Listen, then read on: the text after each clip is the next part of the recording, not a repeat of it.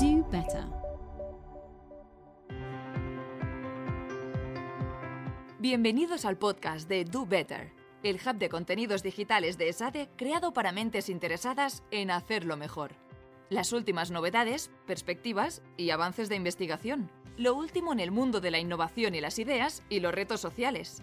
Consejos para mejorar la toma de decisiones en tu empresa y estrategias para afrontar los retos de la globalización. Podéis enviar vuestras dudas o comentarios a través del apartado de contacto de nuestra plataforma dobetter.esade.edu. Soy Mario Lara, director de SADE Madrid y del Centro de Gobierno Corporativo. Avanzamos hoy al tercer podcast de la serie que conmemora el décimo aniversario de nuestro programa para consejeros en ESADE. A lo largo de estas diez ediciones en el programa hemos compartido recursos, herramientas, conocimientos esenciales para asumir con compromiso todas las responsabilidades de formar parte de un Consejo de Administración en un entorno empresarial que cada día, como todos sabemos, es más exigente y volátil. En este espacio de conversación daremos continuidad al propósito del programa, con la oportunidad de conocer mejor a personalidades referentes en el entorno de los consejos de administración y en profundizar en aquellas cuestiones que más nos preocupan hoy. Nuestro invitado hoy es Carlos Sáez, director general de Georgeson para España y Portugal y secretario de su Consejo de Administración. Georgeson, como todos ustedes saben, es el principal proveedor de servicios de proxy gobierno corporativo en el mundo y también, por supuesto, en el mercado español. Es una entidad que basa su asesoramiento en un profundo conocimiento de las necesidades y preocupaciones de los inversores institucionales, lo que a sus clientes les permite anticipar la respuesta de sus accionistas y diseñar las mejores políticas de gobierno corporativo conforme a este conocimiento. Nacido en Madrid, Carlos Sáez es graduado en Administración y Dirección de Empresas y MBA por ESADE. Es experto en gestión de intangibles por el Instituto de Análisis de Intangibles y tiene numerosos programas directivos por distintas escuelas de negocio como el IES, el IE y cursó con nosotros el programa de consejeros de SADE. Carlos cuenta con una amplia experiencia en el mundo de la consultoría estratégica, gobierno corporativo, SG, proxy solicitation y M&A en mercados tanto nacionales como internacionales. Y ha trabajado para firmas como KPMG, Villafañe y Asociados y soluciona actualmente Indra. Compagina su trabajo en Georgeson con su labor docente y colaboradora en distintas instituciones académicas, como en nuestro programa para consejeros o en el programa de Women to Watch de PwC. Asimismo, dirige y edita la revista de gastronomía Sibarita Magazine desde diciembre del 2020. Carlos, muchas gracias por acompañarnos hoy. Es un placer poder contar contigo en una de las iniciativas en torno al décimo aniversario del programa de consejeros y hoy en particular para hablar de uno de los temas que tú mejor conoces, como es la agenda de los consejos de administración en este 2023. Muchas gracias, Mario, por invitarme a participar en este, en este podcast y siempre es un placer eh, pues colaborar con ESADE, a la que considero mi casa, porque como bien has dicho, soy, soy antiguo alumno del programa de, de consejeros y compartir esta, esta hora contigo. Pues iniciamos la conversación en un contexto empresarial pues muy condicionado, como nos gusta decir, por esa triple emergencia a la que nos enfrentamos en el mundo de hoy. La emergencia sanitaria, que todavía colea, la climática, que está en plena efervescencia, y la última en llegar, hace ahora justo un año, la emergencia bélica. Cada una de ellas y su simultaneidad pues está provocando una serie de daños directos y colaterales muy significativos en ámbitos relacionados con los mercados de destino de muchos productos y servicios, cadenas de aprovisionamiento, costes de las energías y las materias primas, restricciones en la disponibilidad del talento, etc. Carlos, desde vuestra experiencia eh, con el trabajo con grandes compañías cotizadas, ¿Cómo está impactando las expectativas de los inversores institucionales respecto a las compañías en las que invierten con este nuevo entorno tan retador e incierto? Como bien sabes, una de las grandes demandas para los consejos de administración ha sido tradicionalmente que dediquen menos tiempo a temas regulatorios y de cumplimiento y más a la estrategia y el modelo de negocio. ¿Este entorno lo favorece? Pues Mario, como muy bien has dicho, vivimos en un entorno de, gran incertidumbre. Solo tienes que leer los periódicos todos los días o ver las noticias eh, y bueno, pues eh, la diversidad de retos a los que se enfrentan las compañías eh, cotizadas, sobre todo aquellas compañías que son globales, que tienen intereses en, diferentes jurisdicciones, pues son, enormes. ¿no? y, este, entorno lo que hace es que obliga a las compañías a revisar su estrategia de una manera mucho más asidua. Es decir, hace 10, eh, 15 años veíamos planes estratégicos con un horizonte temporal de 5 años. Ahora yo creo que incluso 3 años me parece demasiado largo. ¿no? Lo que nosotros estamos viendo es es que los, consejos de administración están eh, revisando eh, de manera anual eh, su, su, estrategia, ¿no? porque al final eh, este entorno lo que hace es que eh, obliga a las compañías de alguna manera a poder responder a estos retos con un plan estratégico que se pueda, se pueda actualizar todos, todos los años. desde el punto de vista de los inversores, lo que nosotros estamos viendo es, por un lado, hay tres grandes temas en los que se están focalizando. Uno tiene que ver con las retribuciones, el otro tiene que ver con la estructura y composición del Consejo de Administración y luego el tema, digamos, más emergente que tiene que ver con el y el cambio, el, cambio climático. ¿no? Yo creo que estos son los, los tres grandes temas que, sobre todo desde el año 2020, con la llegada de la pandemia, pues son recurrentes todas las temporadas de juntas. Este entorno lo que está haciendo es que los episodios de activismo a nivel mundial se estén incrementando. ¿Por qué? Pues porque los, digamos, las, muchas compañías están cotizando con un descuento muy grande y eso lo que hace es que pues, sean un, un objetivo claro de inversores que quieran cambiar la estrategia de determinadas compañías. Pues eh, Carlos, cuando iniciamos en el año 2016 el programa para consejeros, situábamos en la agenda del programa un bloque de contenidos relacionados eh, con eh, cómo abordar los riesgos geopolíticos y los riesgos relacionados con la ciberseguridad. En los últimos años, el World Economic Forum ha situado entre los riesgos de más impacto y relevancia ambos. En vuestra opinión, ¿Cómo influirán ambos riesgos en la agenda de nuestros consejos en 2023? ¿Visualizáis alguna tendencia impulsada por el mundo inversor respecto a la respuesta que deben dar los consejos a estos dos retos? Vamos a ver, yo, creo que estos dos retos claramente forman parte de las agencias de los consejos de administración de compañías cotizadas a nivel, a, nivel mundial. Ambos riesgos ponen riesgos reputacionales ¿no? que pueden impactar directamente pues, en, la cuenta de resultados. ¿no? Entonces, ¿qué es lo que están mirando los inversores? Básicamente, en aquellas, por ejemplo, cuando hablamos de ciberseguridad, aquellas compañías que hayan tenido un episodio en este sentido, lo que el inversor quiere ver es cómo la compañía y sobre todo cómo el consejo ha liderado la respuesta para poder mitigar ese, eh, ese riesgo. Y luego todos los temas relacionados con, con, geopolítica, yo creo que los temas más, más candentes, pues la guerra de Rusia, la crisis energética, la crisis alimentaria, las tensiones entre Estados Unidos y China por la hegemonía mundial, todo esto indudablemente está impactando en las compañías y yo creo que los consejos lo que están haciendo es incorporar en, sus discusiones cómo abordar estos temas pues para que no supongan un riesgo reputacional para la compañía. Entonces aquí igualmente, igual que en ciberseguridad, los inversores lo que están mirando es efectivamente cómo, cómo los consejos están incorporando estos temas en su, en su día a día. Por otro lado, estamos viendo fundamentalmente en Estados Unidos y Reino Unido cómo en los procesos de engagement de los inversores se está incrementando la incidencia por conocer eh, algunos de los aspectos claves de la estrategia en materia de personas de estas compañías en las que invierten. ¿Observáis que este ámbito relacionado con las personas está para quedarse? ¿Qué temas son los que, a vuestro juicio, los consejos de administración deberían prestarle más atención? Y por otra parte, ¿dejarán las CNRs de ser las cenecientas en este contexto del gobierno corporativo, como hemos dicho en multitud de ocasiones en el programa? Pues, por supuesto, a ver, este, este es un tema de la máxima eh, actualidad. Yo creo que en las conversaciones que tengo con muchos consejeros y consejeras que forman parte de, estas comisiones, la principal preocupación que me trasladan efectivamente es la dificultad que tienen por encontrar las personas, no solo a nivel comité de dirección, ¿no? sino incluso dentro del consejo, las personas adecuadas. En los Estados Unidos, por ejemplo, estamos viendo el fenómeno de la gran, de la gran dimisión. Este es un, gran reto para, para aquellas compañías. Aquí en España, afortunadamente, todavía no ha llegado, pero es un toque de atención porque nos, nos puede llegar. Si pasa en Estados Unidos, pues en unos años puede llegar aquí a España.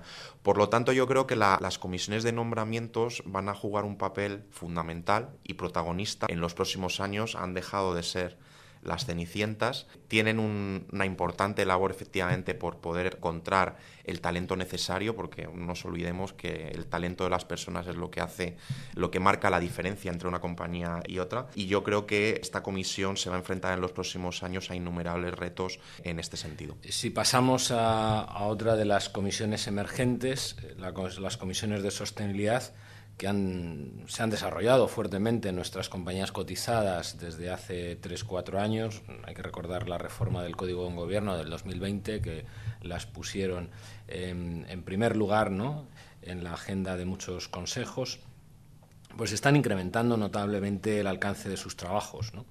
Este hecho pues hace imprescindible que los consejos dediquen tiempo y esfuerzo en coordinar mejor este ámbito entre sus distintas comisiones, porque no es solamente la Comisión de Sostenibilidad en la que, la que entra en asuntos ESG, como bien sabemos.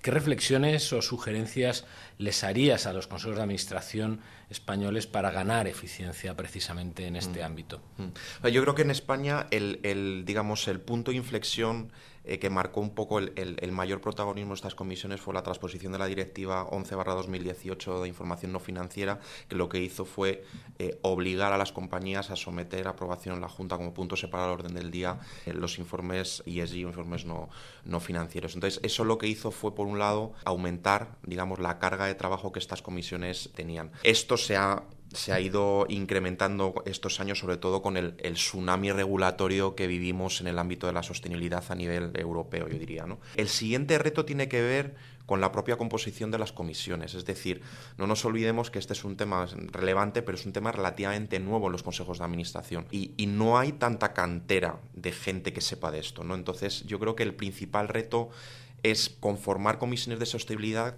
con expertos que vengan de este mundo. No digo que toda la comisión tenga que venir de este mundo, pero al menos una o dos personas eh, de estas comisiones deberían venir de este mundo, pues porque efectivamente yo siempre digo a la gente que pregunta que quiere trabajar o quiere eh, formar parte de una comisión de sostenibilidad, lo primero que le digo es que les tiene que gustar estudiar, porque es una comisión mm, donde hay muchísimo trabajo, donde hay mucha regulación, donde hay muchas cosas nuevas, efectivamente hay que estar, tienes que contar con muy buenos asesores, pero luego tienes que ser una persona que, bueno, pues esté al día de todo lo que lo que viene en este mundo. Y luego hay otro reto que yo creo que es muy importante y es cómo la Comisión de Sostenibilidad interactúa con otras comisiones, ¿vale? Porque toca temas muy transversales y lo que yo he visto en muchas compañías es que los temas entre las diferentes comisiones se pisan entre ellas, ¿no? Y no hay una, una fijación de responsabilidad clara en algunos temas que están ahí por medio y entonces la Comisión de Sostenibilidad tiene que hablar con una auditoría para temas de riesgos, para temas de información no financiera, pero luego también tiene que hablar con la Comisión de Retribuciones para los temas ESG, la incorporación de los temas ESG en,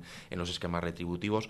Con lo cual yo creo que es una, una comisión que está ganando muchísimo protagonismo y que en los próximos años lo va a ganar más. Siguiendo con los temas de sostenibilidad, desde un punto de vista de cambio climático hemos observado en este año 2022 que acaba de terminar que se ha ralentizado a nivel mundial el número de compañías que han sometido a voto consultivo sus planes de acción climática. Eh, recordemos que España fue en eso pionero, ¿no? con AENA como primera compañía que dio ese paso. ¿no?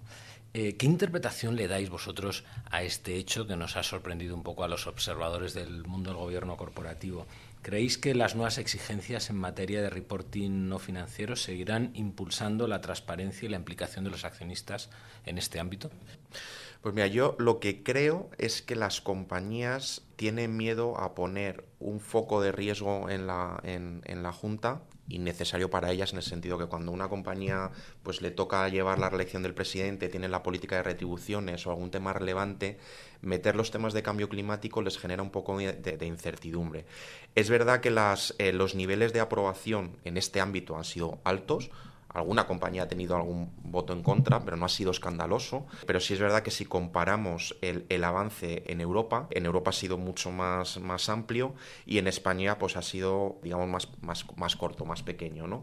Entonces, yo creo que es un tema cultural, yo creo que es un tema que hasta que no sea obligatorio o los inversores no metan mucha más presión en este sentido, las compañías no lo van a llevar a la orden del día. Sí es verdad que estamos viendo algunos inversores que van a obligar a las compañías que en el 2024 empiecen a llevar estos temas en el orden del día de las juntas y si no, pues les van a, van a tener una recomendación en contra en este sentido eh, si no lo llevan. Hablemos de otro de los temas que yo creo que preocupan y ocupan a los consejos eh, no solamente este año, sino en años anteriores. Finalmente, en 2022 no hemos alcanzado el 40% de mujeres en los consejos de administración de las compañías cotizadas en España, como era la recomendación del Código Buen Gobierno. Adicionalmente, la nueva directiva europea vuelve a incidir en este ámbito, poniendo ahora un punto de presión regulatoria adicional. Entiendo que compartís que seguirá siendo un tema que va a ocupar eh, el tiempo de nuestras agendas en este 2023, pero ¿cómo prevéis que va a evolucionar?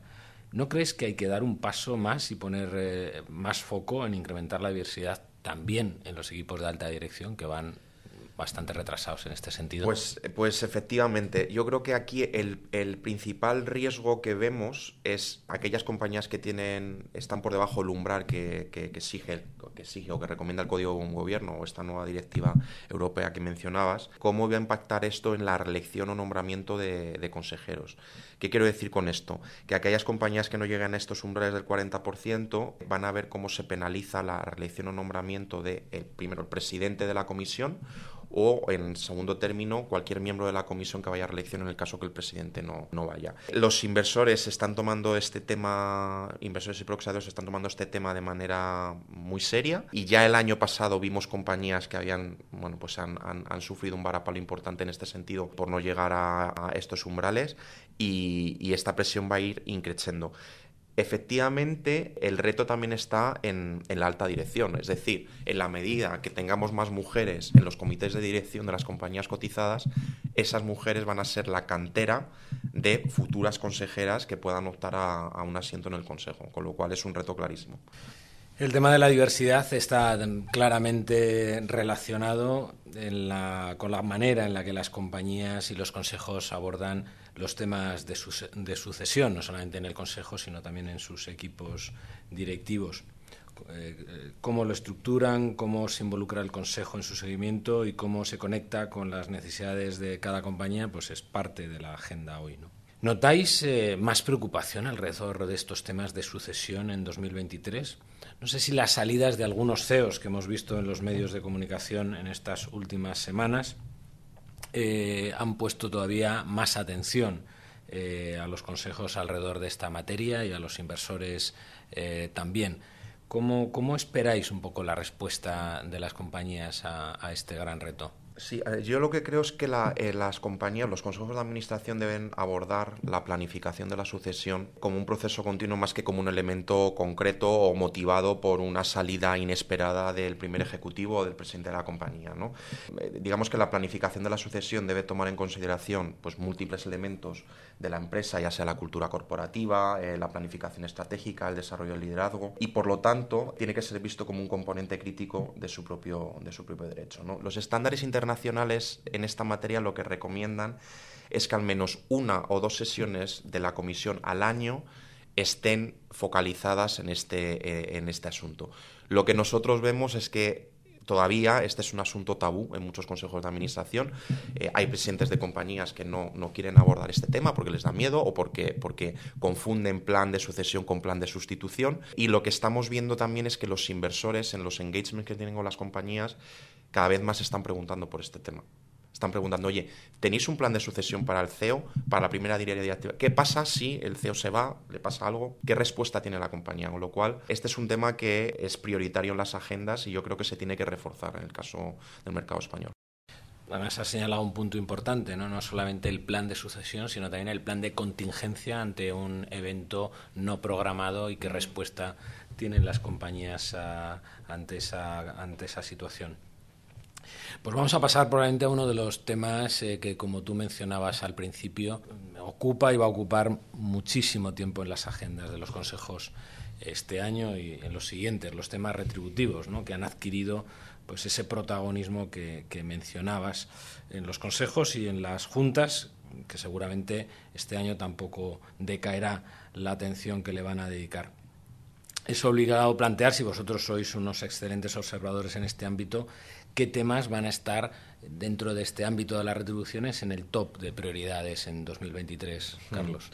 Pues mira, a ver, efectivamente el tema retributivo yo creo que es el tema estrella y recurrente todas las temporadas de juntas, pero yo creo que a, raíz de la pandemia eh, se ha intensificado muchísimo más y, ahora las compañías se tienen prácticamente que desnudar en este, en este ámbito. El otro día le he echado un vistazo a los resultados de la temporada de juntas en los Estados Unidos y en el Standard Poor's 500 hubo 20 compañías que tuvieron más de un 50% de voto en contra en materia retributiva. Esto es una barbaridad. Eh, es verdad que aquí en España no tenemos esos, eh, esos datos porque son, no son datos tan escandalosos, pero es un toque de atención y, nos marca un poco hacia dónde va todo esto. ¿no? Yo creo que la, la, presión de los inversores en este ámbito se va a focalizar fundamentalmente en cinco o seis grandes temas. Por un lado, lo que denominamos el pay for performance. O sea, van a revisar mucho cómo se fija la retribución del primer ejecutivo de la compañía en relación al a los resultados financieros que, ha tenido esa compañía y a la experiencia que el resto de grupos de interés han tenido y que esto no esté desalineado. ¿no? Todo lo que tiene que ver con la falta de divulgación de métricas, peso y nivel de cumplimiento individualizado, la retribución variable tanto a corto como a largo plazo, yo creo que este es el, el tema fundamental eh, y que estamos viendo de manera recurrente. Es verdad que hay muchas compañías que no querían reportar este tipo de información en el pasado porque decían que era una, era información de carácter estratégico y que se estaba dando información a la competencia. Yo creo que ese discurso ya no, ya no, ya no, ya no cuela. ¿no? todo lo que tiene que ver con pagos extraordinarios. O sea, cualquier tipo de one-off payment está totalmente penalizado por el mercado. Y esto lo hemos visto a nivel europeo, ha habido casos relevantes. La incorporación de métricas ESG tanto en la retribución a corto plazo como la retribución a largo plazo. Y luego un tema muy importante que es no haber diseñado un plan de acción cuando tú has tenido un nivel de disidencia, un voto en contra muy elevado en la anterior junta, si el inversor ve que, la comisión, el consejo, no ha tomado cartas en el asunto eh, y ha diseñado un plan de acción para intentar reducir ese, ese, voto en contra, automáticamente te va a votar en contra del informe de retribuciones que se someta eh, a aprobación. Carlos, con este cúmulo de retos y de temas que van a atraer la atención de inversores, cabe preguntarse, eh, en vuestra opinión, cómo las juntas generales de accionistas y, por lo tanto, también antes los consejos de administración en su preparación van a reaccionar este año ante los procesos de reelección que de forma natural se van a producir en muchísimas eh, consejos de administración. ¿Qué previsiones tenéis de la posición de los accionistas y los inversores eh, respecto a la rendición de cuentas, la accountability que mencionamos muchas veces de los consejeros en las juntas próximas? Pues a ver, yo creo que lo que denominamos en la contabilidad de los consejeros se ha convertido en uno de los grandes retos para los consejos de administración, sobre todo en todas las en todas las juntas de accionistas. ¿Por qué? Porque hay tres ámbitos, como te decía antes, ya te he comentado uno de ellos, que era el ámbito retributivo. Hay tres ámbitos donde va a impactar, ¿no? Uno es retribuciones, como hemos visto hace un momento, el otro tiene que ver con la diversidad de género y el tercero tiene que ver con todos los temas ESG. Cualquier mal performance en estos tres ámbitos tiene un impacto directo en la reelección o nombramiento de los, de los consejeros que se sometan a, aprobación en la Junta. Con lo cual, este es un foco de, de, riesgo más y nos consta, porque muchos de nuestros clientes están especialmente preocupados en este sentido, que las compañías están intentando reducir este o mitigar este, este riesgo con planes de acción específicos cuando han tenido un voto en contra elevado en cualquiera de estos, de estos ámbitos. Carlos, y finalmente, por su actualidad, permíteme una, una última pregunta. La CNMV ha aprobado recientemente el Código de Buenas Prácticas de Inversores, al que además has contribuido con tu participación en el grupo de trabajo que ha asesorado a la CNMV en su diseño. ¿Cuáles son, a tu juicio, las principales implicaciones que la aprobación de este código va a tener para las compañías cotizadas españolas? ¿Qué esperáis vosotros? Pues mira, hay yo creo que dos grandes temas. El primero es efectivamente una mayor implicación, es decir, los, los inversores institucionales domésticos van a participar más en las juntas en términos de votación, ¿vale? Y por otro lado, van a empezar a revisar con mucha más profundidad. Ya lo están haciendo algunos, pero yo creo que todos aquellos que se vayan a adherir van a ser muchos más activos en temas de gobierno corporativo o ESG en general. Yo creo que el mercado español tenía un tema pendiente y precisamente era este porque nosotros sí veíamos un gap muy importante entre los inversores institucionales extranjeros y los domésticos. Los inversores institucionales extranjeros eran mucho más activos votándose en las juntas, revisando los temas de governance, revisando los temas ESG. Y los domésticos, sin embargo, no, eran tan activos en este ámbito, no eran tan transparentes publicando políticas de voto. Y yo creo que este es un punto de inflexión y en los próximos años vamos a ver que cada vez más inversores institucionales domésticos se van a adherir a este, a, este código y por lo tanto van a ser, digamos, mucho más transparentes, mucho más activos en las, en las juntas de accionistas. Bueno, eso al final le dará todavía más vida ¿no? a, las juntas y a la, a la, vida societaria de las compañías que, que debería de ser uno de los aspectos que debería de lograr ¿no? la llegada de este código de buenas prácticas. Pues eh, por nuestra parte, Carlos, eh, agradecerte habernos hoy permitido hablar de los temas que van a ocupar las agendas del 2023. Hemos hablado de estrategia, hemos hablado de riesgos eh, geopolíticos y de, y de ciberseguridad. Hemos hablado de cambio climático, hemos hablado de diversidad de género, hemos hablado de los temas de sucesión Hemos hablado también de los procesos de engagement eh, con los inversores, de la relevancia de los temas de capital humano y de personas en las agendas de los consejos, de las CNRs, de las comisiones de sostenibilidad, de los temas retributivos, de la accountability de los, eh, de los consejeros. Eh, yo creo que hemos hecho un buen repaso ¿no? a temas que, que nos preocupan en los consejos de administración y que van a ocupar nuestro tiempo este 2023. Así que Mil gracias, Carlos, por acompañarnos y darnos una perspectiva tan interesante sobre vuestra visión eh, de lo que va a pasar este 2023. Muchas gracias, Mario. Y hasta aquí este episodio del podcast de Do Better. Muchas gracias por escucharnos. Si todavía queréis saber más, podéis encontrar las notas del episodio de hoy y muchos más contenidos en dobetter.esade.edu. ¡Hasta la próxima! Do better.